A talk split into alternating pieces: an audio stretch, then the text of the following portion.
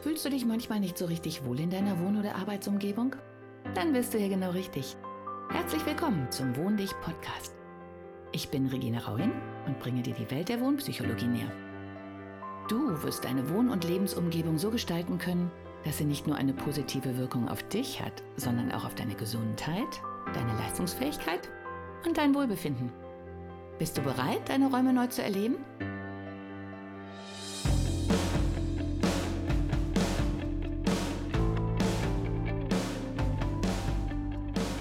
Guten Morgen, wir haben heute den 20. Mai 2021. Ich weiß schon gar nicht mehr, wie man diese Zeit bezeichnen möchte. Ich wollte eigentlich gerade ein ähm, Video für Instagram machen, habe dann aber überlegt, dass das eigentlich auch ein gutes Podcast-Thema ist. Und zwar geht es darum, ähm, die Zeichen zu erkennen. Wie ich darauf komme gerade, genau, ich sammle mich gerade noch ein bisschen, weil es so viele Dinge sind, die in mir aufgeploppt sind. Anlass war der gestrige, naja, wie soll man sagen, Zusammenbruch. Also auf jeden Fall der Kryptomarkt, den ich ja gerade mit Freude beobachte, weil er äh, in mir so diese Erinnerung von meiner Zeit als Geld- und Devisenhändlerin weckt. Und die sind tatsächlich, ja, sehr schön. Dazu komme ich später. Ja, auf jeden Fall war gestern der Moment, wo ich meine App so aufmachte und so guckte, so wie ganz oft, weil es so spannend ist, was hochgeht, was runtergeht und welche Psychologie dahinter steckt, warum, welche Nachrichten welche Reaktionen auslösen. Und gerade in dem Markt, finde ich, kann man es recht schnell sehen. Und ähm, meistens ist allerdings so, dass die Nachricht nach der Reaktion kommt, also jedenfalls für in Anführungszeichen Normalbürger.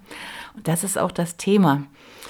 Denn ich finde, es ist ein guter Lehrmeister, um sich auch auf so andere Dinge des Lebens vorzubereiten, die ja letztlich alle zusammenhängen. Da brauchen wir uns nichts vorzumachen.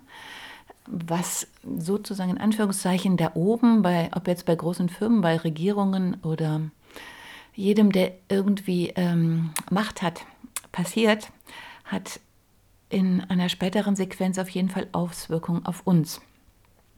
Und so wie bei dem Kryptomarkt, ich nehme den jetzt einfach mal als Beispiel, es ist oft so, dass die Auswirkungen passieren und wir fassungslos davor stehen und gar nicht mitbekommen haben, was dann jetzt auf einmal los ist. Also ich stehe da auch mal und denke so, wow, da gibt es diese eine Minute und dann ging es sungen nach unten oder sungen nach oben.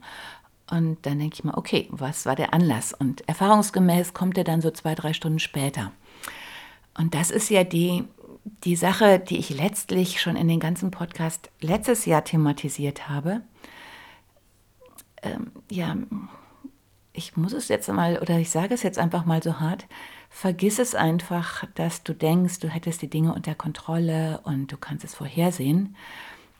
Vielleicht mag das mal so gewesen sein, als die Welt noch ruhiger und überschaubarer war. Die Mechanismen sind aber nach wie vor dieselben. Und ähm, da kommen wir dann zu meiner Tätigkeit als Geld- und Devisenhändlerin. Und das begab sich irgendwie 1984, 85 nach der Banklehre. Aus heutiger Sicht, äh, wo ich jetzt sehe, was für Regularien ja es inzwischen gibt, also so viele, dass man die ja kaum schafft zu lesen, geschweige denn zu verstehen. Und dann werden die ja auch immer wieder geändert und abgedatet. Also realistisch betrachtet weiß ich gar nicht, wer sich da wirklich noch mit auskennt. Aber das nur am Rande. Damals war die Welt noch eine deutlich einfachere.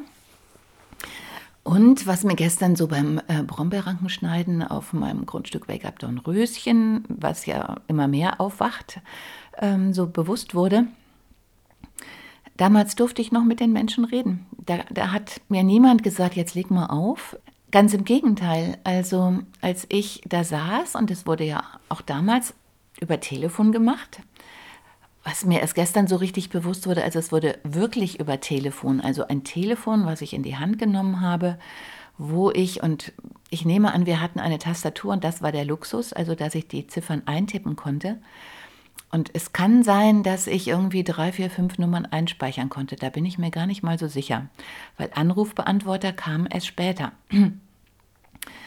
Internet kam auch erst später. Also ich hatte zwei Monitore, das, wo sich dann alle ähm, ja, die Computerfreaks freuen, die damals schon mit dabei waren.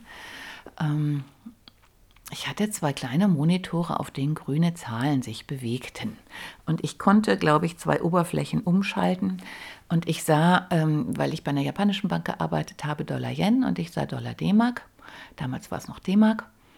Und ob ich Kurven sah, ich kann es gar nicht mal so sagen. Ich weiß, dass ich Kurse sah, die aufploppten. Und das erinnerte mich halt gestern an hier die App für die Kryptos, wo dann auch einfach nur die Kurse gezeigt werden. Okay, die haben inzwischen auch die Kurve. Aber ich weiß es wirklich nicht mehr. Es ist auch eigentlich egal. Also die Sache war die, es war alles noch sehr viel persönlicher. Wir hatten einen Makler in Frankfurt, ähm, mit dem wir zusammengearbeitet haben. Und mein Tag, und das fand ich wunderbar, fing jeden, fing jeden Morgen erstmal damit an, dass dieser Makler mich anrief. Ich nehme an, es war so gegen 9 oder 10 Uhr. Der ist in sein Büro gekommen, hat sich über die aktuellen Märkte informiert, hatte noch viel mehr Monitore als ich und agierte ja auch in den Kreisen sozusagen darüber. Und dann hat er mich angerufen und da wir uns sehr gut verstanden und der auch vorher in Düsseldorf gewohnt hat, haben wir dann erstmal geschnackt, einen totalen Spaß. Es durfte gelacht werden. Es war ganz wichtig, wir haben viel gelacht. Ähm, wir waren nur vier Leute im Büro, zwei Japaner, eine Kollegin und ich. Später waren wir dann zwei Japaner, ein Kollege, eine Kollegin und ich. Aber wir waren in einem, äh, ja, nach heutigen Vorstellungen sehr schammeligen, unordentlichen Büro mit einer Tafel hinter mir, an der die Kurse angeschrieben wurden und mein japanischer Chef morgens hingeschrieben hatte, was wir handeln sollten weil er Anweisungen von, vom Hauptsitz in Japan bekommen hatte, die sich morgens dann verabschiedeten sozusagen. Ja, genau, es ging los, dass morgens Japan sich verabschiedete, also weil die dann äh, Feierabend hatten. Wir fingen an und telefonierte mit Frankfurt, äh, mit den Maklern und mittags telefonierte ich mit ähm, unserer Verbindung in New York, also wirklich New York und auf Englisch. Und ähm, ja, mein Schulenglisch und ich hatte Leistungskurs bei einem Native Speaker, ein Engländer, hat mich am Anfang zwar dazu gebracht, dass ich verstand, was er sagte, aber da auch er ständig Witze machte, konnte ich anfangs auf diese Witze einfach nicht antworten, weil man das leider in der Schule zumindest damals nicht gelernt hat. Das dann auch zu dem, ich kann eine andere Sprache können, können kann man sie erst, wenn man in dem Land eine Zeit lang lebt oder zumindest in sehr regem Austausch mit Menschen steht, die dort leben, um diese ganzen lässigen Phrasen ähm, einfach zu können.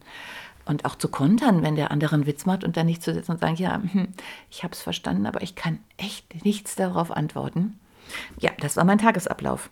Und das, was ich für meinen Charakter halt so mega genial fand und was ich leider in dieser Form auch nie wieder so richtig gefunden habe, war morgens gemütlich chatten, wach werden ähm, mit dem ähm, Makler in Frankfurt. Äh, dann kamen halt, ähm, haben wir die Kundenaufträge besprochen, wo ich das Gegengeschäft so machen durfte.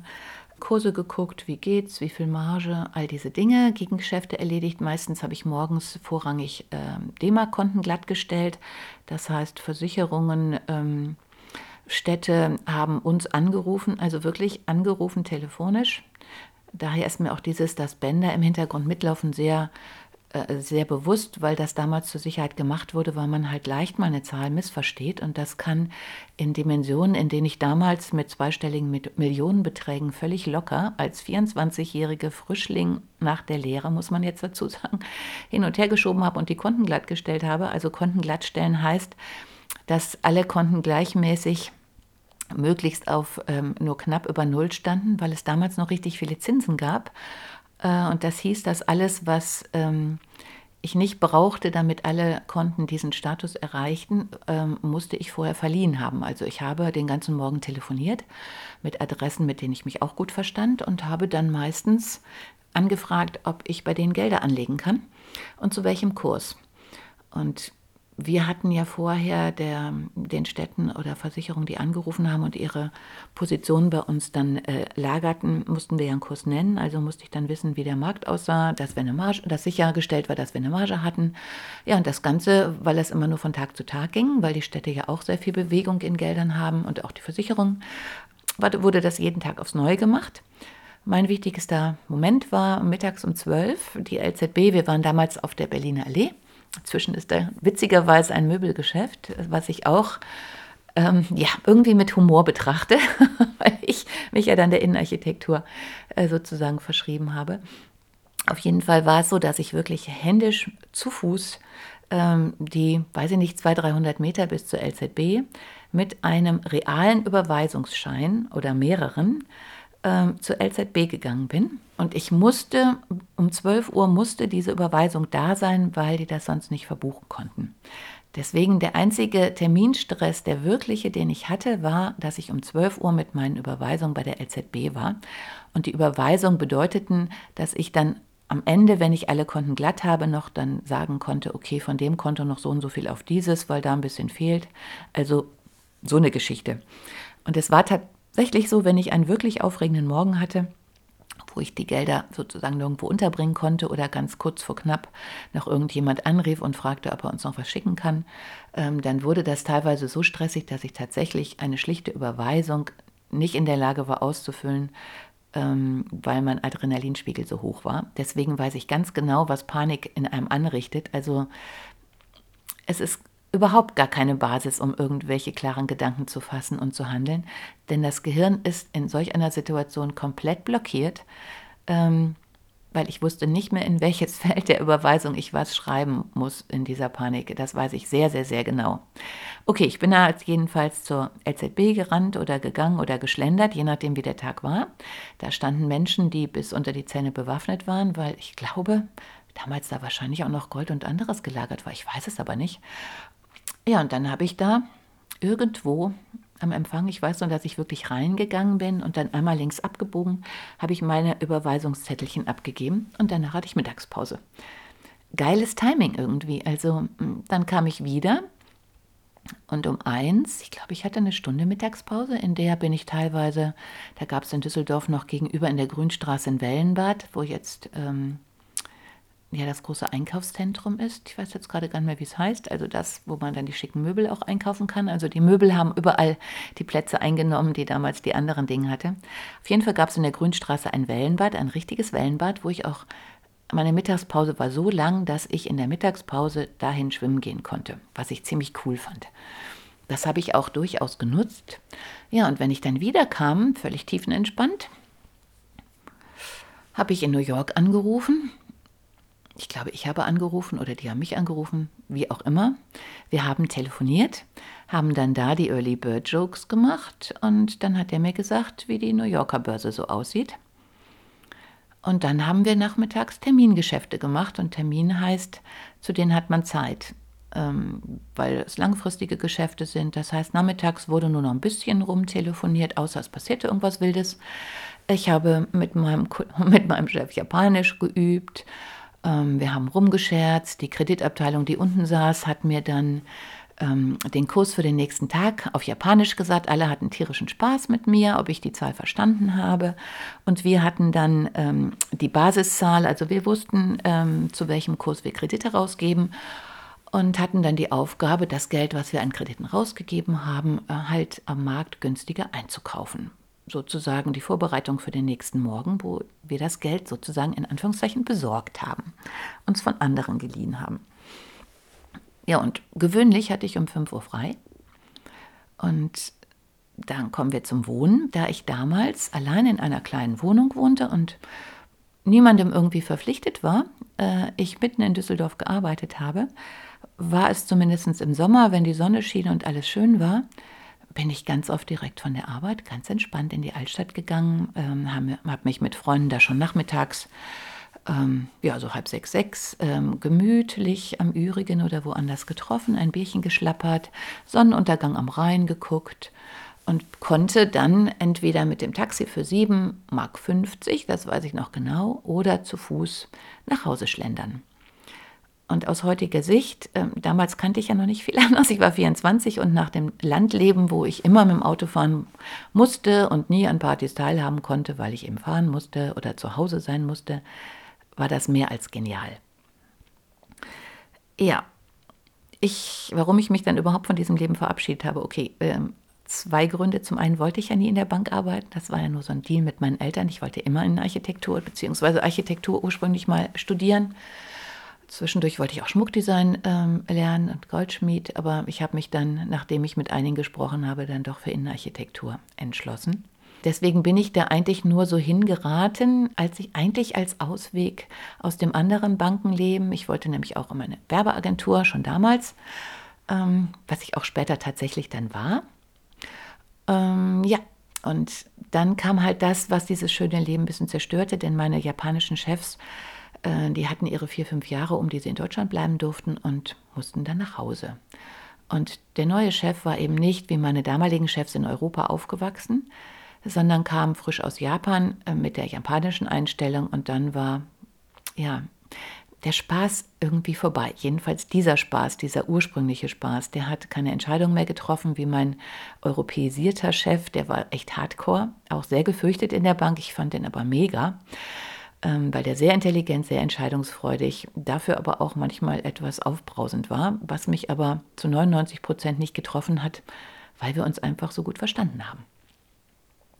Naja, und dann kam der andere Chef und ähm, dann wurde mir auch klar, dass dieses eigentliche Handeln, diese eigentlichen Abläufe ja sehr schlicht sind, um es mal so zu sagen. Es ist immer wieder dasselbe. Der Hype ist ja eigentlich nur, dass die Kurse sich wechseln. Und wenn man dann aber diesen eigentlichen Hype des Handelns nicht mehr hat, weil äh, der eigene Chef keine Entscheidung mehr trifft und das ganze Spannende am Geschäft wegfällt und man die ganzen Treffen, die damals auch natürlich mega waren, weil damit wir uns alle persönlich kannten und mir auch jemand äh, Dollar, Yen oder was auch immer abnahm, auch in kleinen Margen, also eine kleine Marge war damals eine Million, also mit einer Million wurde tatsächlich, ja, so ein bisschen mitleidig, ja, das Mädel hat wieder eine Million, na gut, ich nehme die mal. Aber das waren nicht die Dimensionen, in denen die Beträge hin und her geschoben wurden. Und das waren auch nicht die Beträge, bei denen man den besten Kurs bekommen hat ähm, es war, ja, in, in diesem Bereich sind es definitiv Peanuts. Und von daher war es sehr wichtig, dass ich viele Leute persönlich kenne, die ich anrufen konnte und wo dann jemand gesagt hat, ach komm, ich erlöse dich aus der Position, ich mache dir das Gegengeschäft, äh, kann ich bei mir mit reinrechnen, ist okay, Mädel. So. und deswegen hatten wir halt auch sehr viele, gerade weil ich in Düsseldorf wohnte, reale Treffen, also wo wir vom Feinsten im Steigenberger mit einem ganzen Raum nur Nachtischbuffet verköstigt wurden, damit wir Jungspunde, äh, also wir Händler, wobei ich dummerweise als Sachbearbeiterin eingestellt war, das hatte ich damals, konnte ich nicht überschauen aus meiner Provinzbank-Erfahrung. Ähm, die anderen waren richtig als Händler eingestellt und haben das Doppelte verdient. Auch mal so ein kleiner Tipp am Rande. ja, dumm gelaufen. Ähm, aber es hat halt trotzdem Spaß gemacht und alles andere durfte ich ganz normal mitmachen. Also nach außen hin habe ich teilweise mehr Verfügung gehabt als die Händler, weil ich die Einzige war in meiner kleinen Abteilung. Ich durfte auch mit 10 Millionen spekulieren, oder war es eine Million? Auf jeden Fall, wenn man das mal gemacht hat, mit einer, auch mit einer Million Dollar spekulieren und sieht, was so ein, die dritte, vierte Stelle hinterm Komma für Auswirkungen auf den Gewinn oder Verlust hat und wie schnell das geht, ähm, dann kriegt man mal so ein kleines Gefühl, warum viele tatsächlich in Drogen und Alkohol abdriften, weil das ist eine Wahnsinnsbelastung und man sieht sofort, äh, da ist auch nichts zu beschönigen, wie man aus diesem Tag rausgeht. Von daher war es damals auch nicht nur ein Joke, wenn man sagte, trink aus. Ähm, ich weiß gar nicht, ob es die Bank noch gibt. Mit einer großen Maklerabteilung, äh, die sitzen nachmittags dann tatsächlich an der Kür oder in der Altstadt und trinken ihre Gläser aus, denn die durften tatsächlich, wenn die ihre Marge erfüllt haben, also wenn die den Umsatz gemacht hatten, den sie machen mussten, konnten die auch einfach gehen, ähm, solange die gut waren und die Bank wusste die sehr zu schätzen, die die gut waren und einen Riecher für den Markt hatten, dann hatten die sehr, sehr viele Freiheiten, weil die sehr, sehr viel Geld für die Bank verdient haben. Ja, das hat jetzt mit dem heutigen, äh, jede Sekunde ist gedeckelt und braucht nicht so lange und redet bloß mit keinem äh, und das nicht nur in Bankenbereichen, irgendwie gar nichts mehr zu tun. Und trotzdem und gerade deswegen möchte ich an dieser Stelle nochmal darauf hinweisen, wie extrem wichtig es aber ist, dass du gute Kontakte hast und dass du die pflegst. Und äh, wenn du dich mit Leuten wirklich gut verstehst und denen vertraust, dann solltest du deine Redezeit da nicht einschränken und auch nicht einschränken lassen. Denn das schafft Verbindungen, äh, die können im wahrsten Sinne des Wortes Gold wert sein. Und sie sind für dein Befinden auf jeden Fall Gold wert, ganz von dem Materiellen. Okay, das nur so die kleine Vorgeschichte. Also ich weiß, wie es sich anfühlt, wenn die Kurse in die falsche Richtung laufen. Jedenfalls, wenn man eine offene Position hat, also entweder gekauft oder verkauft hat und auf die andere Richtung gehofft hat. Ja, und gestern, gestern war der Tag. Im Moment sind ja sehr viele äh, mangels Alternativen an der Börse tätig. Mit Aktienkäufen habe ich in den 2000ern auch mal mitgemacht, hat auch sehr viel Spaß gemacht, bis die Blase platzte. Damals habe ich gelernt, dass das Spannendste, wenn man Geld verdienen will, oder das Entspannteste, die Seitwärtsbewegungen sind, die alle langweilig finden. Aber wenn ich weiß, dass irgendein Kurs, damals war es bei mir Nokia, ungefähr um die oder jene Punktzahl runterfällt und danach wieder hochgeht und dann wieder runterfällt, dann ist es auch für Einsteiger nach einer kurzen Zeit ziemlich erfolgsversprechend, wenn man dann so kurz bevor der tiefste Punkt erreicht ist, dann kauft und wieder verkauft, bevor es oben so langsam kribbelig wird und dann wieder wartet, bis es unten ist und dann wieder kauft und dann oben wieder verkauft. Das kann deutlich lukrativer sein, als zu warten, bis da irgendwie die ganz, ganz wilden Bewegungen abgehen. Okay, das nur am Rande. Jetzt hat man ja durch die aktuelle Geldpolitik ähm, und mangels Alternativen sehr, sehr viele Menschen dazu gebracht, sich diesem spannenden Genre zu widmen. Und wie viele Stimmen sagen, gibt es ja auch jetzt wieder eine Blase. Und wie viele Experten in der Finanzbranche, und ich kann das nur bestätigen, auch sagen, es ist eben nicht so, dass dieser Moment, wenn es dann platzt, ja, es ist wie beim Luftballon. Der bläht sich auf und bläht sich auf. Und da sagt keiner, oh, gleich geht ganz langsam die Luft raus. Nein, es macht Pau.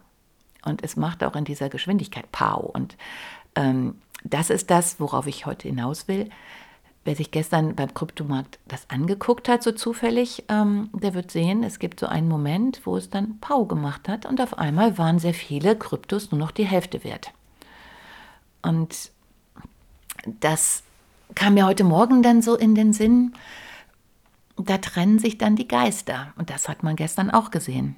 Und das ist auch das, was das C und Krönchen jetzt bei uns ja verursacht hat. Es gibt Menschen, die haben sehr große Positionen, die haben Kapital, um irgendwo einzusteigen. Und es gibt die anderen, die haben gar kein Kapital mehr und sie werden zu einem für sie ungünstigen Kurs verkaufen, weil das Pau passiert ist und sie jetzt da stehen mit einem Kurs, der nicht besonders gut handelbar ist, außer für die, die Geld haben und einkaufen können. Und für die, die ihre Taschen schon lange bereitgestellt haben, sind jetzt herrliche Zeiten, weil die können einkaufen gehen. Und die anderen haben nicht so herrliche Zeiten, weil die dann die Hälfte verloren haben. Sagen wir jetzt einfach mal als Beispiel ob es jetzt 30 Prozent in 50 oder 70 macht, in gewissen Dimensionen dann auch gar keinen großen Unterschied mehr. Und man weiß ja auch nicht, ob es denn wieder zurückkommt. Und deswegen dieser Podcast, um deine Sinne so ein bisschen zu schärfen und ähm, zu überlegen, wann man aus etwas rausgeht und wann man reingeht oder ob man die Chance nutzen kann und reingehen kann und super billig einkaufen ähm, oder ob du in Panik verfällst und guckst, dass du alles schnell los wirst, weil du nur sehr kurzfristig denkst und so wie ich dann keine Überweisung mehr ausfüllen kannst und einfach nur sagst, oh Gott, das muss jetzt irgendwie gehen, was mache ich bloß? Das ist aber eigentlich, egal in welcher Lebenssituation, nie eine gute Alternative. Naja, und es ist ja eigentlich so wie damals in Thailand. Also man sieht ähm, die Menschen, die damals am Strand waren, als diese Riesenwelle kam, die waren von dieser Welle ja auch irgendwie fasziniert. Und all diese Dinge sind ja auch irgendwie faszinierend, so wie ein Gewitter, was aufzieht. Es ist total faszinierend, wenn sich das zusammenbraut. Und da ist ja auch so ein Nervenkitzel in der Luft. Beim Gewitter können wir es, weil es halt schon mal vorkommt, häufiger abschätzen. Manche Leute können es auch bei, den aktuell ja immer häufiger auftretenden Vulkanausbrüchen abschätzen, weil sie da eben wohnen. Habe ich auch schon gemacht. In Costa Rica habe ich tatsächlich einige Monate direkt unterm Vulkan gewohnt und habe ihn rumpeln äh, hören. Er ist damals, ich glaube, es war mal ein bisschen Staubwolke, aber nicht großartig aufgebrochen, ausgebrochen. Wenn, hätten wir da wirklich sehr schlechte Karten gehabt, weil es war wirklich direkt am Fuß des Vulkans. Und es ist schon ein geiles Gefühl, wenn man so ähm, die Erde rumpeln spürt, so durch und durch und dieses ganz dunkel, dunkel, dunkel Geräusch. So und ich bin da auch an mehreren Kratern oder ich war an mehreren Vulkankratern, die allerdings gerade nur noch ähm, verschämt vor sich hin düppelten. Also ich weiß auch in in Island auf der Reise, da ist keiner ausgebrochen, aber die Gase kommen ja immer hoch und die Geis Geysire schießen hoch. Das sind ja alles diese Effekte, die durchaus alle eine Vorgeschichte haben, alle eine Logik in sich haben, alle wahrscheinlich irgendwie berechenbar wären, wenn man denn dahin gucken könnte, wo das, was man berechnen kann, passiert. Ähm, für den Otto-Normalverbraucher kommt dann halt irgendwann der Geiser hoch. Aber das, was im Untergrund passiert, das kriegen wir ja meistens nicht mit. Und so war das damals auch mit der Riesenwelle in Thailand, dass mit Sicherheit viele dem ersten Impuls gefolgt sind, haben gesagt, boah, was kommt denn da? Und das sieht ja spannend aus. Aber weil es so außerhalb der Vorstellungskraft liegt, haben nur die wenigsten reagiert und sind wirklich weggerannt, weil sich, ich denke mal, kaum einer vorstellen konnte, dass die Welle so, so, so, so groß ist und so, so, so eine Macht hat und so, so weit ins Land reingeht und so hoch spült.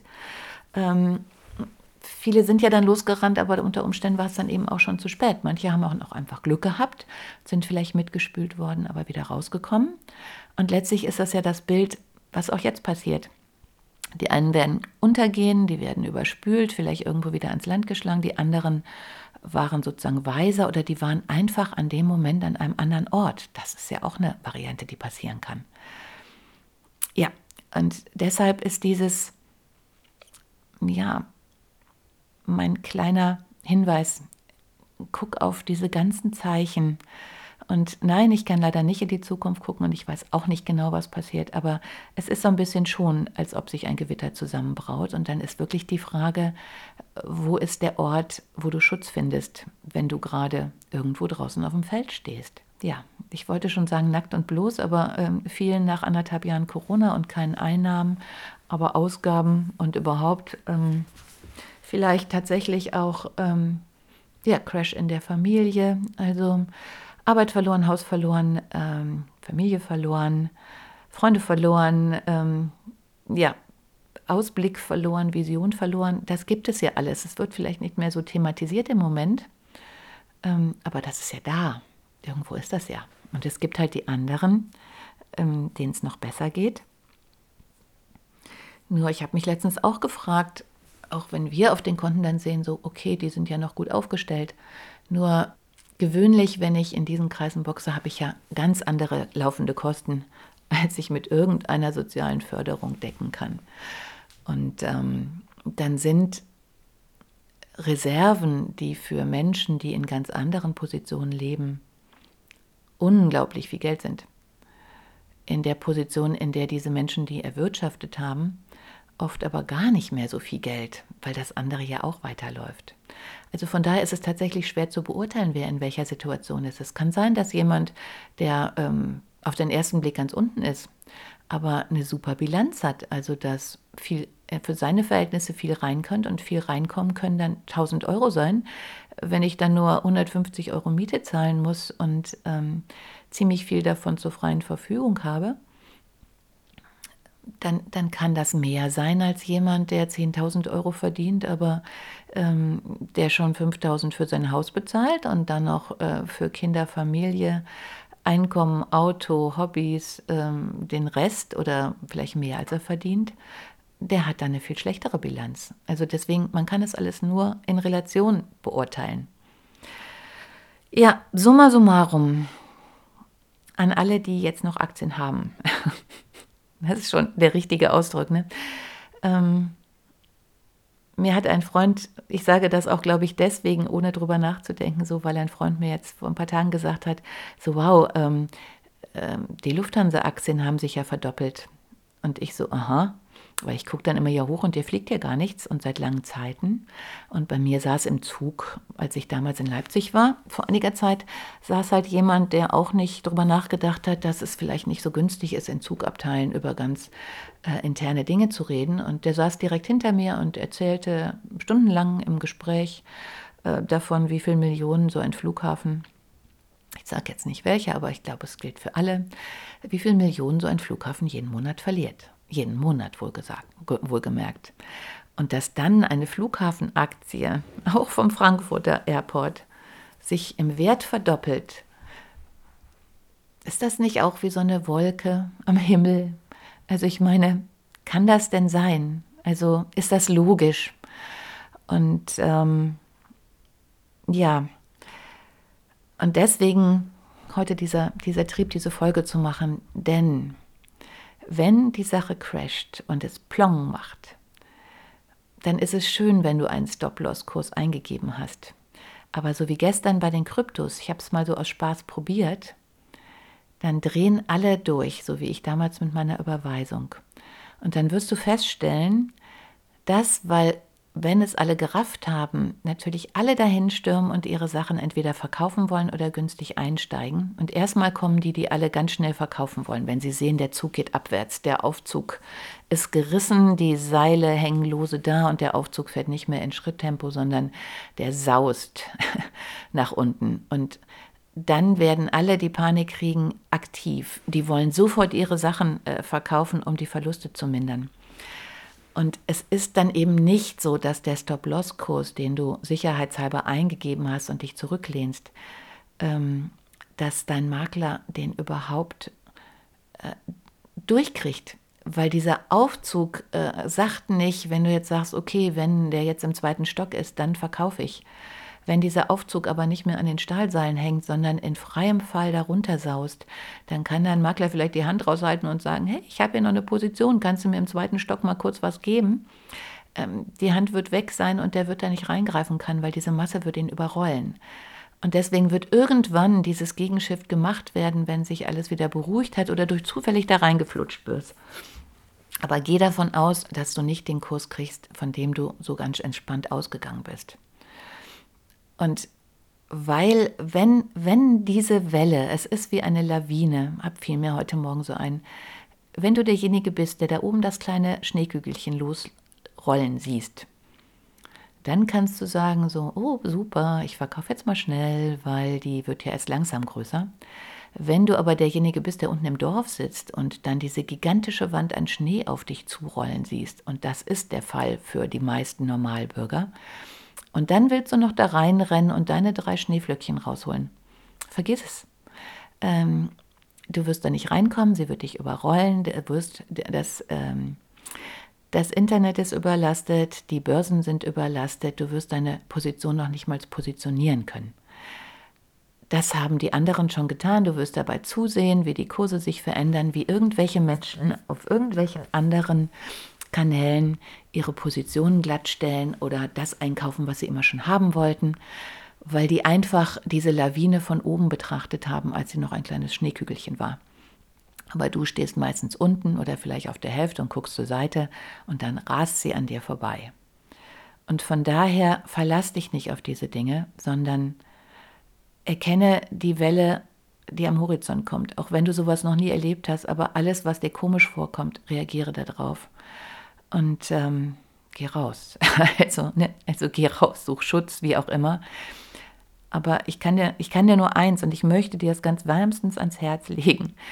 Wenn das, was du da investiert hast, wo auch immer, nicht etwas ist, was du einfach so verlieren kannst, ohne dass es Einfluss auf dein weiteres Leben hast, dann gucke, dass bevor dieser, also wenn der Luftballon so Dimensionen erreicht, wo du denkst, so, hu, hu, hu, die letzten 20, die ich aufgepumpt haben, da hatte ich dann doch langsam Angst, weil es anfing zu quietschen und das Gummi so dünn wurde. Ähm, ich glaube, der platzt bald. Weil der platzt dann ja auch irgendwann, ohne dass jemand die Nadel reinhält. Aber in diesen Märkten ähm, hält da oft jemand die Nadel rein und sagt dann, Pau, ich bestimme, wann der Punkt ist. Und das kann dann auch schon früher sein. Also vielleicht konnte ich dir mit diesen Bildern im Kopf so eine kleine Vorstellung davon geben, dass du ja dich besser nicht so sicher fühlst, wie du dich möglicherweise fühlst und auch diesem Hurra, alles ist mega, ähm, dich nicht so ganz ergibst. Denn wenn in diesen Werten dein ganzes Vermögen liegt und dann nimmt jemand die Nadel, ähm, ja, dann platzt das. Und damit platzt wahrscheinlich auch eine ganze Menge von anderen Dingen. Ich bin kein Finanzberater. Das möchte ich jetzt hier auch nochmal sagen, weil ich es in den Videos auch immer sehe. Also es ist, ähm, ich gebe dir die Bilder, ich gebe dir die, ja, die Bilder in, jeder, in jedem Sinne. Ich gebe dir meine Bilder, ich gebe dir meine Erfahrungen, aber es sind nur Geschichten, es sind meine Erfahrungen. Ich gebe dir die an die Hand, damit du daraus deine Schlüsse ziehst und für dich entscheidest, was du in deinem Leben damit anfangen kannst. Eine gute Sache ist natürlich, meine Bilder zu kaufen, weil da wird wahrscheinlich ganz so schnell keiner irgendwelche Nadeln in irgendwelche Ballons äh, trinken, weil, wie ich ja schon einige Zeit gesagt habe, als Herr Stefan Wimmer von der Kunstakademie Reichenheim mir also eine wunder, wunder, wunderschöne Besprechung ähm, über meine eingereichten Bilder Besonders über das, auf das ich jetzt auch gerade gucke, was ich nämlich in Zeiten, als ich noch beim Cirque du Soleil gearbeitet habe, auch wenn es nur als kleine Ascherin war, aber diesen Geist der Künstler und diese, wow, diese Faszination von diesem Können, was die da an den Tag legen und die, diese Magie, ja, diese Magie. Das ist das, wo ich gerade drauf gucke. Es ist zwar in Folie eingepackt, aber diese Dinge sind auch käuflich und die stehen so wie ich als Ashorette äh, noch nicht auf der Bühne. Und die haben das Potenzial, dass sie da stehen. Und von daher sage ich immer gerne, noch sind meine Bilder günstig. In diesem Sinne, ich wünsche dir einen schönen Tag und äh, ja, keep the faith. Sehe die Zeichen, sei wachsam, entscheide für dich, übernimm Verantwortung. Ciao. Hat dir die heutige Episode gefallen? Dann bewerte diesen Podcast am besten mit Kommentar direkt bei iTunes. So gibst du auch anderen die Chance, diesen Podcast besser zu finden und die Tipps nutzen zu können. Hast du vielleicht noch Fragen oder Anregungen für die nächsten Folgen? Dann hinterlasse dein Feedback gerne unter dem Blogbeitrag zu dieser Episode oder sende es direkt per E-Mail an podcast.wohndich.de. Meine E-Mail-Adresse und alle Links zum Beitrag findest du in den Show Notes. Und denke immer dran, wohn dich und entfalte deine Persönlichkeit.